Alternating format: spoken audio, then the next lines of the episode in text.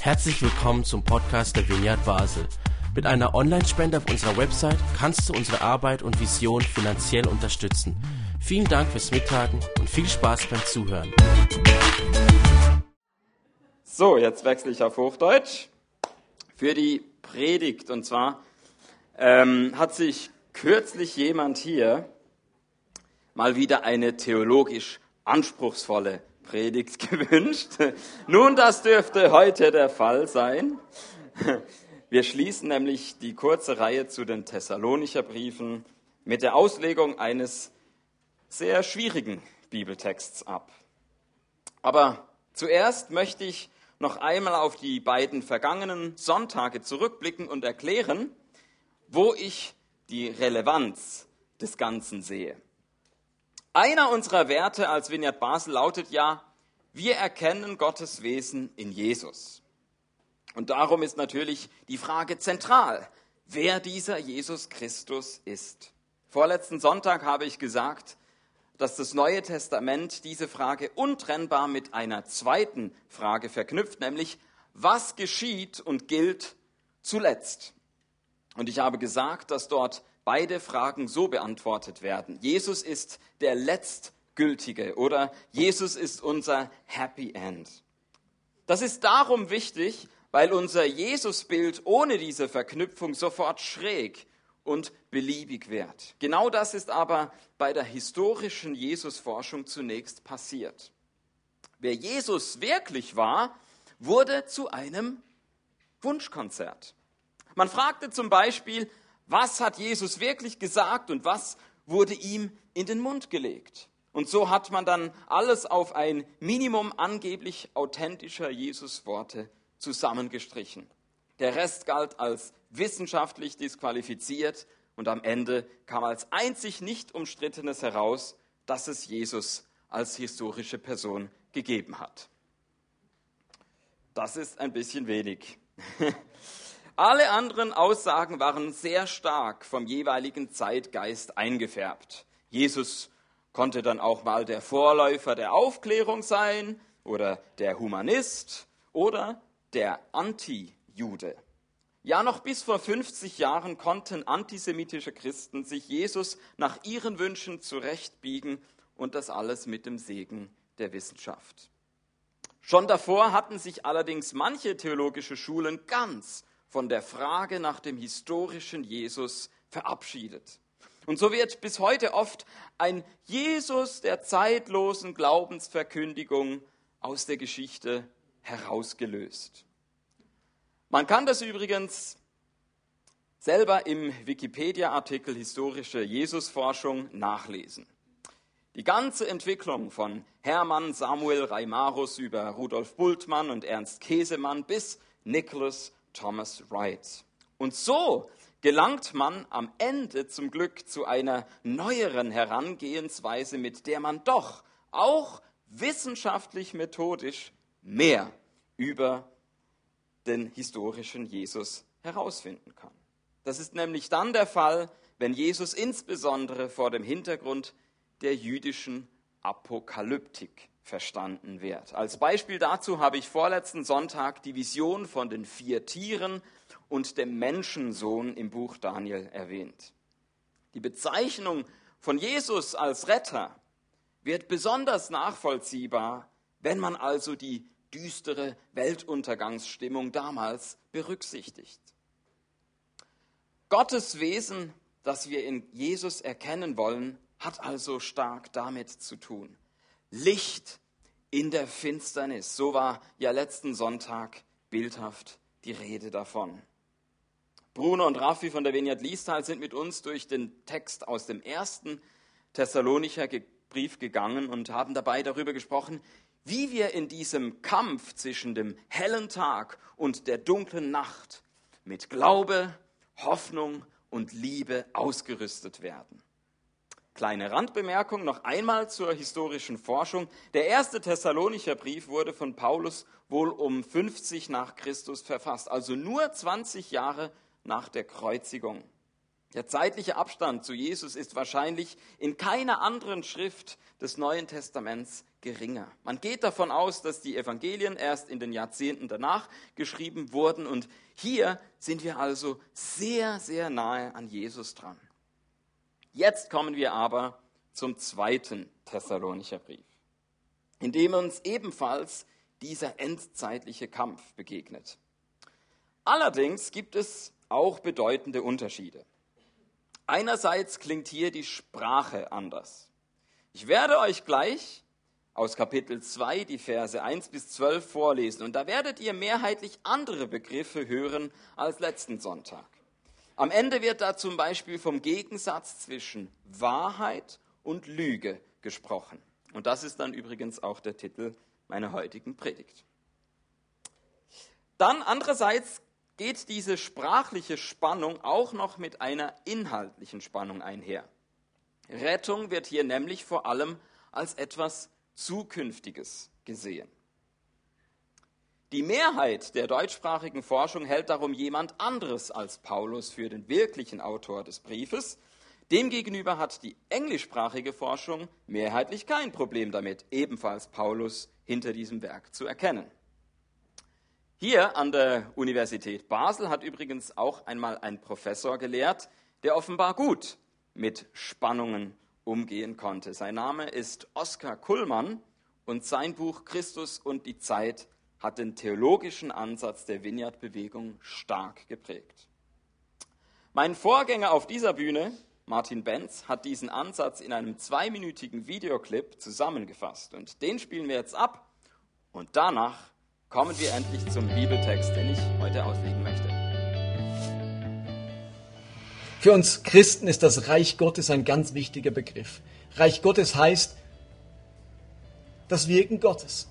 Gott ist am Wirken, Gott ist am Handeln. Überall, wo Gott am Handeln ist, wo Gott wirkt, wo er seine Herrschaft aufrichtet, dort ereignet sich das Reich Gottes. Ein ganz wichtiger Begriff in der Bibel und in unserem Glauben. Unsere Vorstellung vom Reich Gottes ist geprägt von einem schon jetzt und noch nicht. Wir glauben, dass das Reich Gottes, also das Wirken und Handeln Gottes, schon jetzt da ist, dass Gott eingreift auf dieser Welt, dass er Wunder tut, dass er handelt, dass er ins Leben von Menschen eingreift, dass himmlische Zustände auf der Erde sich verwirklichen. Das schon jetzt vom Reich Gottes. Wir glauben aber auch, dass wir gleichzeitig das noch nicht vom Reich Gottes erleben dass sich himmlische Zustände noch nicht verwirklichen, dass noch nicht alles gut wird, dass Gottes Herrschaft nicht überall sichtbar wird, dass Menschen auch noch krank bleiben, dass gewisse Veränderungen sich nicht ereignet, dass Katastrophen immer noch geschehen, dass wir also das Gute des Himmels immer noch vermissen. Und wir leben in diesem Spannungsfeld zwischen dem schon jetzt und dem noch nicht des Reiches Gottes. Und wir glauben, dass es falsch ist, eine dieser Seiten überzubetonen.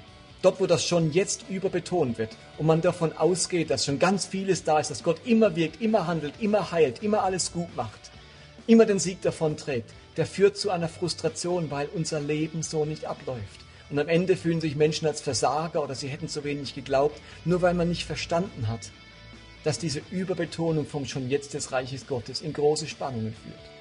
Auf der anderen Seite halten wir es für falsch, das noch nicht vom Reich Gottes überzubetonen und so zu tun, als dürfte man von Gott nichts erwarten, als dürfte man nicht mehr an Wunder glauben, als hätte es keinen Sinn für große Dinge zu beten, weil Gott sowieso nicht eingreift. Auch das ist eine Verarmung des Glaubens und lässt uns zurück mit dem rein irdischen und vergisst das Himmlische.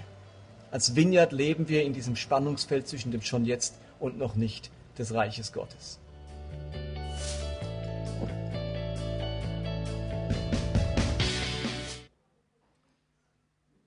Schon jetzt und noch nicht. Um beides geht es in den Thessalonicher Briefen. Der Text am letzten Sonntag hat das rettende Wirken von Jesus Christus in der Gegenwart in den Vordergrund gestellt und heute tritt es jetzt aber gegenüber der finalen Rettung in der Zukunft in, der, in den Hintergrund. Die Gemeinde in Thessaloniki sollte nämlich das aktuelle Geschehen nicht so deuten wie manche, die sich von einer Naherwartung in eine Nächsterwartung hineingesteigert hatten. Hören wir nun die Ermahnung im ausführlichen Wortlaut. Ihr wisst, liebe Brüder und Schwestern, dass unser Herr Jesus Christus kommen wird. Wenn es soweit ist, wird Gott uns von überall her versammeln, um ihm entgegenzugehen. Wir bitten euch nun aber, lasst euch doch nicht so leicht verwirren und erschrecken. Wenn Leute behaupten, der Tag, an dem der Herr kommt, sei schon da. Dabei spielt es keine Rolle, ob sie sich auf eine Offenbarung Gottes berufen oder auf eine Äußerung, die angeblich von uns stammt. Glaubt ihnen auch nicht, wenn sie euch Briefe mit derartigen Behauptungen zeigen, die wir geschrieben haben sollten.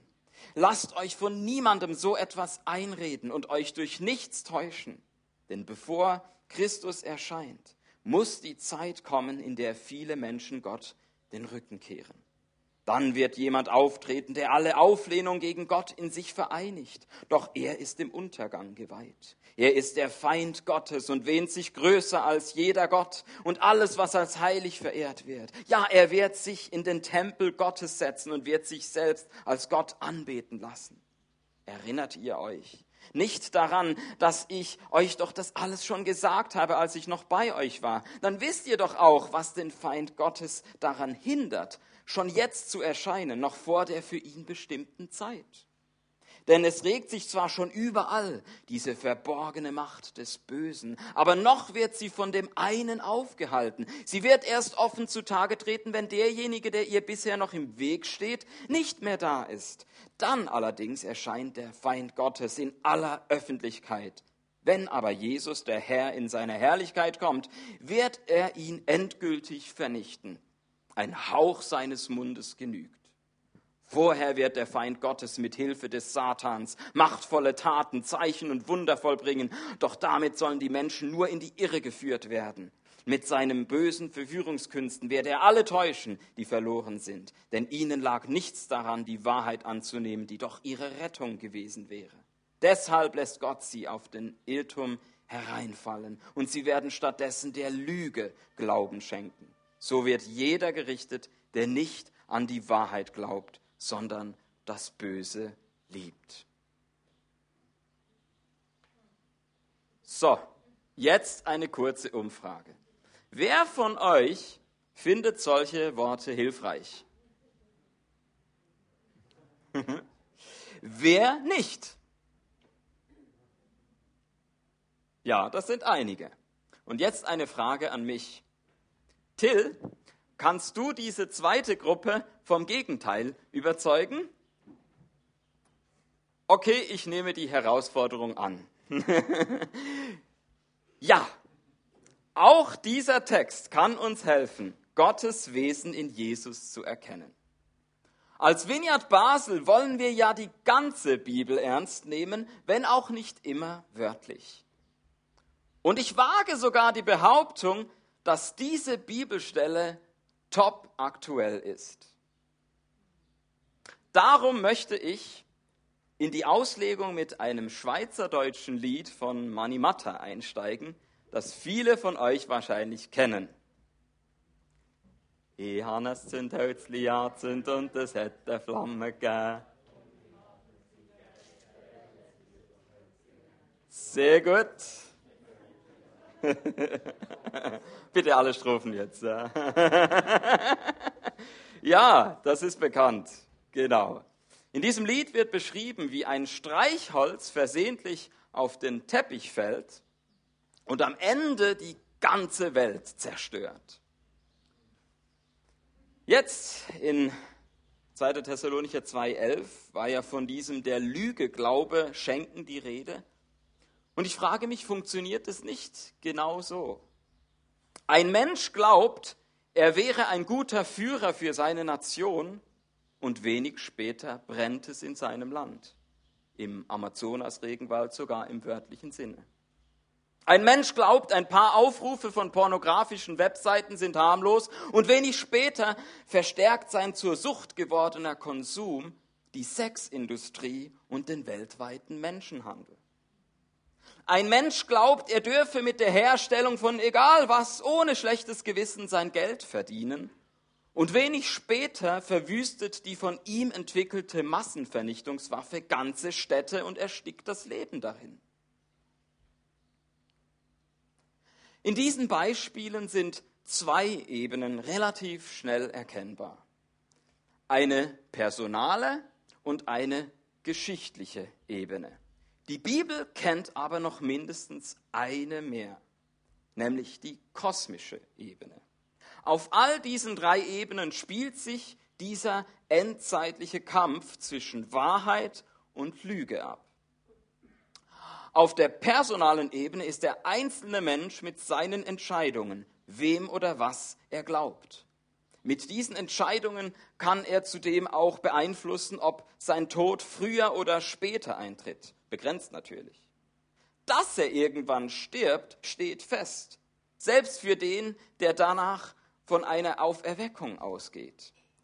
Auf dieser Ebene ist es darum auch am einfachsten einzusehen, dass es ein Ende gibt. Und mir fällt noch einmal deine Geschichte ein, Laura, vorletzten Sonntag, wie ganz persönlich auf deiner personalen Ebene du Jesus als Retter erfahren hast, wie du quasi deinen persönlichen Untergang ins Auge geschaut hast und eine Wende erlebt hast. Jetzt kommen wir aber auf die nächste Ebene, die Gesamtheit der einzelnen Menschen oder überhaupt der sichtbaren Welt. Das ist dann die geschichtliche Ebene. Das wäre, da gehört vielleicht zum Beispiel die, die Umstrukturierung dazu, wo jetzt äh, euer Spital in Tansania darunter leidet. Hier ist die Begründung bereits schwieriger, dass wir auf ein Ende zulaufen. Aber gerade auf dieser Ebene und nicht nur auf der personalen stellt sich natürlich die Frage, kriegen wir es als Weltgemeinschaft hin, mit unserem Planeten verantwortlicher umzugehen? Ansonsten muss man nicht erst der biblischen Apokalyptik glauben, um sich in einer Endzeit wiederzufinden. In unserem heutigen Bibeltext steht aber weder die personale noch die geschichtliche Ebene im Vordergrund. Hier geht es nämlich nicht nur um die sichtbare, sondern auch um die unsichtbare Welt. Beides zusammen ergibt die kosmische Ebene, wo zum Beispiel auch gute Engel gegen böse Engel kämpfen. Ein Beispiel dafür finden wir noch einmal im Buch Daniel. Ich lese da aus Kapitel 10 die Verse 11 bis 14. Also, es ergeht da ein, ein Wort an Daniel. Der Mann sprach zu mir, Gott liebt dich, Daniel. Steh auf und achte auf meine Worte, denn Gott hat mich zu dir geschickt. Zitternd stand ich auf. Hab keine Angst, ermutigte er mich. Du wolltest gern erkennen, was Gott tun will und hast dich vor ihm gedemütigt. Schon an dem Tag, als du anfingst zu beten, hat er dich erhört. Darum bin ich nun zu dir gekommen. Aber der Engelfürst des Perserreichs stellte sich mir entgegen und hielt mich 21 Tage lang auf. Doch dann kam mir Michael zu Hilfe, einer der höchsten Engelfürsten. Ihm konnte ich den Kampf gegen den Engelfürsten der Perser überlassen. Jetzt bin ich hier, um dir zu erzählen, wie es in späterer Zeit mit deinem Volk weitergeht. Denn was du nun von mir erfährst, liegt noch in ferner Zukunft. Klingt doch irgendwie ähnlich wie in unserem Text, nicht wahr? Da ist auf der Seite der Lüge ein vom Satan unterstützter Feind Gottes und der wird aber von etwas oder jemandem auf der Seite der Wahrheit aufgehalten. Da stellt sich ihm irgendjemand irgendetwas in den Weg. Jetzt sagst du vielleicht, ich möchte auch so Psychotexte schreiben. Was empfiehlst du mir, welche Substanzen ich rauchen soll? Nun, meine Botschaft heute Abend ist gerade nicht, dass wir uns jetzt alle mehr mit der unsichtbaren Welt beschäftigen sollen, mit Engeln und Dämonen, mit Gut und Böse. Wir sollten aber die geheimnisvollen Andeutungen der Bibel in folgendem Punkt ernst nehmen. Es gibt diesen kosmischen Kampf und wir erleben die sichtbaren Auswirkungen davon, auch wenn wir in der Regel nicht dahinter blicken können. Ein Ausdruck davon waren für die Gemeinde in Thessaloniki sicher auch bestimmte historische Gestalten und Vorgänge im römischen Reich. Aber es geht nicht darum, diese jetzt eins zu eins zu identifizieren. Wir könnten auch in der Geschichte seither alle Großreiche und Mächte genauso vor diesem Hintergrund einordnen. Auf der geschichtlichen Ebene können wir soziale Ungerechtigkeit so verstehen. Auf der personalen Ebene eine Krankheit. Da findet ein geistlicher Kampf statt und darum will uns auch der heutige Text, wie der vom letzten Sonntag, ermutigen. Der Text folgt dabei einer interessanten Logik. Offenbar hält das Rückzugsgefecht der Verliererseite erstaunlich lange an. Offenbar ist beim Untergang der Lüge immer noch eine Steigerung möglich. Was aber bedeutet das für den Aufgang der Wahrheit? Liebe Thessalonicher, im Gegensatz zu anderen Meinungen gibt es noch keine Anzeichen dafür, dass Jesus gerade dabei ist, wiederzukommen. Das allerletzte Finale steht noch aus. Trotzdem bleibt es dabei. Jesus kommt und bringt den Sieg der Wahrheit. Die Lügengebäude stehen zwar noch, aber sie werden garantiert einstürzen. Kehrt in keins von ihnen zurück und vergesst nicht, wie ihr von Jesus da herausgeholt worden seid. Gottes Wesen ist Rettung. Glaubt weiter. Und mit dem ersten Thessalonicher Brief können wir ergänzen, hofft weiter, liebt weiter, seid weiter wach und bekennt euch mitten unter all den Schlafenden mutig zu Jesus und empfangt Ausrüstung von ihm. Ja, so wie im Lied von Mani Matta funktioniert es doch auch, wenn Menschen die Wahrheit annehmen. Sie beginnt auf der personalen Ebene, wo sie ewiges Leben gibt. Und weitet sich aus auf die geschichtliche Ebene, wo sie das Reich Gottes bringt. Und hinter diesem Geschehen setzt sie sich auch auf der kosmischen Ebene durch, wo sie einen neuen Himmel und eine neue Erde schafft. Liebe Vineyard Basel, Lasst uns also zusammen in dieser Spannung leben. Da gibt es dieses schon jetzt. Und wir können dabei aktiv mitwirken, damit die ungerechten Zustände dieser Welt auf den Kopf gestellt werden. Ein weiteres Zitat aus unseren Werten. Da gibt es aber auch dieses noch nicht. Und wir müssen es nüchtern einordnen. Ich hoffe, das Bewusstsein dieser kosmischen Ebene hilft uns dabei. Und ich würde jetzt gern die Band nochmal auf die Bühne bitten.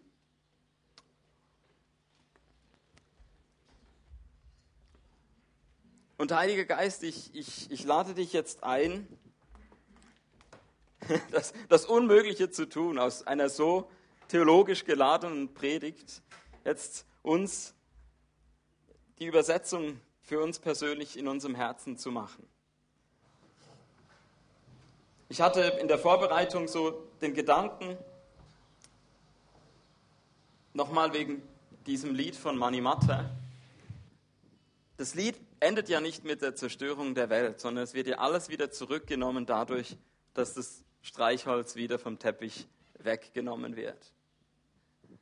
Und ich kann mir vorstellen, dass du vielleicht da bist und bei dir gerade dieser Punkt ist, wo vielleicht irgend so eine Lüge in dein Leben gekommen ist und gerade angefangen hat, so ein, ein kleines Brandloch in dein Leben zu brennen. Jetzt ist der Zeitpunkt, wo du das wieder wegnehmen kannst und das Schlimmere verhindern kannst. Vielleicht spricht der Heilige Geist dich an und sagt, hey, es ist kein Zufall, dass du heute in diesem Gottesdienst bist. Ich will dich retten. Mach diese Dummheit nicht. Jetzt kannst du umkehren. Jetzt kannst du sagen, nein, ich sitze dieser Lüge nicht auf. Ich gehe diese Straße nicht runter, sondern ich nehme das wieder zurück. Ich kann mir aber auch noch was Zweites vorstellen. Vielleicht bist du da und Gott hat eine Wahrheit in dein Leben hineingelegt. Vielleicht erst vor kurzem. Vielleicht ist gerade etwas richtig, ist ein Same aufgegangen in deinem Herzen, etwas Positives, etwas, ähm, was, was Leben bringt, was Gerechtigkeit bringt für dich oder auch für andere Menschen. Und wenn wir an diese kosmische Ebene denken, gibt es natürlich Kräfte, die finden das überhaupt nicht toll. Und das Einfachste ist, wenn zu dem Zeitpunkt, wo die Wahrheit, die in deinem Leben ist, erst so gerade auf den Teppich gefallen ist und das Feuer noch nicht entfachen konnte, das einfach wieder wegzunehmen. Zweifel zu sehen und äh, du kannst es sowieso nicht, du bist ja eh nicht fähig, das, diese Wahrheit äh, zum, zur Entfaltung zu bringen in deinem Leben. Und wenn du vielleicht durch diese, dich in dieser ersten Person findest oder in der zweiten Person, dann möchte ich dich einladen. Einfach, wir machen jetzt, wir haben die Zeit nicht mehr für, für Groß, Groß Ministry zu machen oder so, aber ich möchte einfach noch beten, dass du da eine gute Entscheidung treffen kannst, dass du es schaffst, diese Lüge wieder vom Teppich wegzunehmen oder die Wahrheit brennen zu lassen, dass sie so richtig zu einem Flächenbrand wird in deinem Leben und Positives, dass all das, was eben nicht von Gott ist, weggebrannt wird in deinem Leben. In beiden Richtungen würde ich dieses Bild jetzt einfach ähm, ja, dir ans Herz legen. Prüfe dich doch, was bei dir da der Fall sein könnte. Heiliger Geist, komm. Du bist die mächtigste Kraft. Jesus, du bist der höchste Name. Vater, deine Liebe geht tiefer, deine Vergebung geht so viel unendlich weiter als all der Mist, den wir bauen können. Dein Wesen ist Rettung. Du suchst die, die verloren sind. Du willst uns alle mit dabei haben bei diesem neuen, wahren, was du schaffst.